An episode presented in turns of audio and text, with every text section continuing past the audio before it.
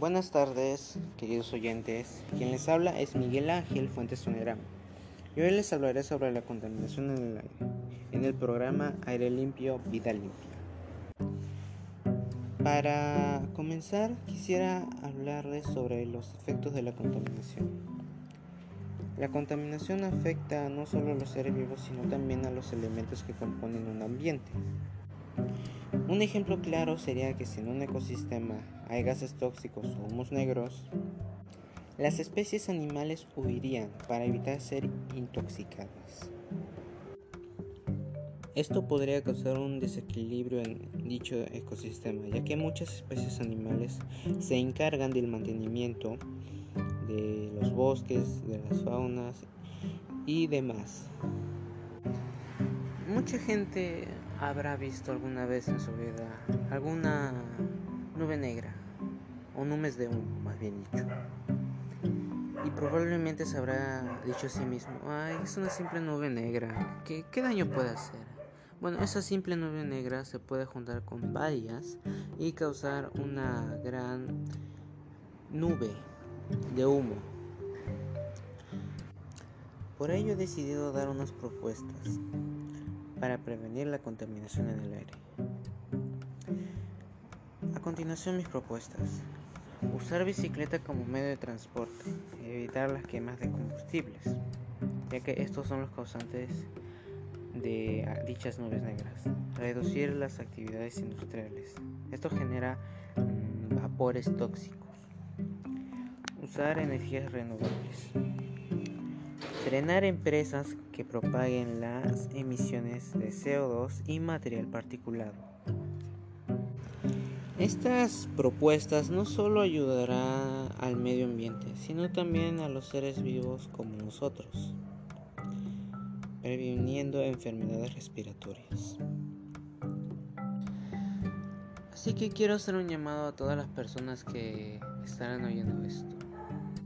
El aire no le pertenece a una sola persona, le pertenece a todos, incluyendo a las especies animales y vegetales.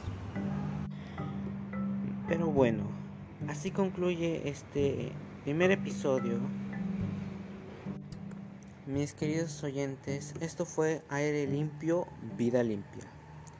Y recuerden, mantén el aire limpio y tus pulmones te lo agradecerán. Muchas gracias por oírme. Eso es todo hasta ahora.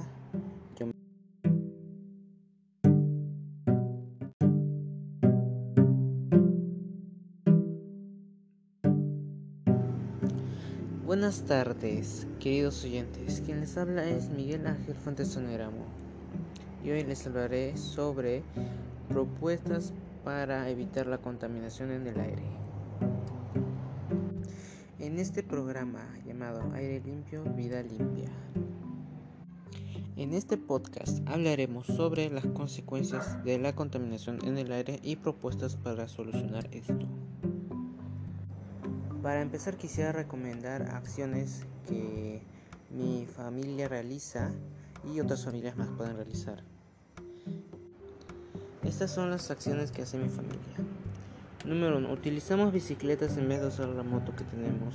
Cuando vamos a un sitio relativamente cerca, por ejemplo, una tiendita que esté a unas cuadras o una farmacia que esté en alguna otra calle. Número 2. Entregamos todos los residuos a los camiones de basura o camiones de reciclaje para evitar la quema de basuras. Número 3. Utilizamos la cantidad mínima de gas para cocinar.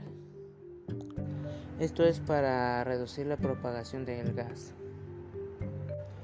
Bueno, continuando con esto, una breve explicación sobre los efectos de la contaminación en el aire. Como principal amenaza de la contaminación en el aire está el desgaste de la capa de ozono. Esto es muchas veces tomado a la ligera por los humanos ya que lo ven como algo insignificante porque creen que solo ellos contaminan en el mundo y no, son millones de personas que contaminan alrededor del mundo, en todos los países, en todos los continentes. Otra de las amenazas son las enfermedades respiratorias. eh, no solo en los humanos, sino también en especies animales. Esto puede provocar una gran tasa de mortalidad en los seres vivos. Ahora oiremos ciertas propuestas para evitar contaminar el aire.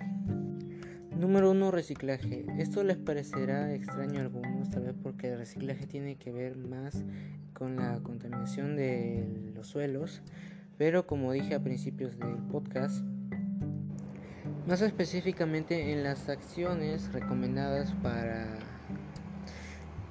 evitar la contaminación en el aire en familia. Bueno, el reciclaje podría evitar gran parte de las quemas de basuras y así evitar propagaciones de humos negros.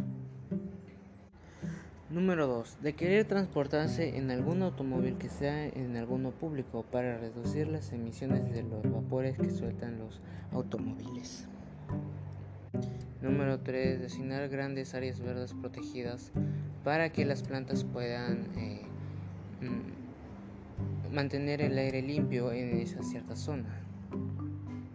Esto claro para aún tener un espacio donde haya un ambiente limpio en el aire para poder eh, beneficiar tanto a los seres vivos como a la salud. Dicho esto, concluimos el segmento de propuestas para evitar la contaminación en el aire. Para el próximo podcast les traeré mayor aclaración sobre los beneficios de evitar la contaminación en el aire. Y así concluye, mis queridos oyentes, este episodio. Quisiera recordarles que el aire no le pertenece a nadie y que además mantén el aire limpio y tus pulmones te lo agradecerán. Muchas gracias. Hasta la próxima.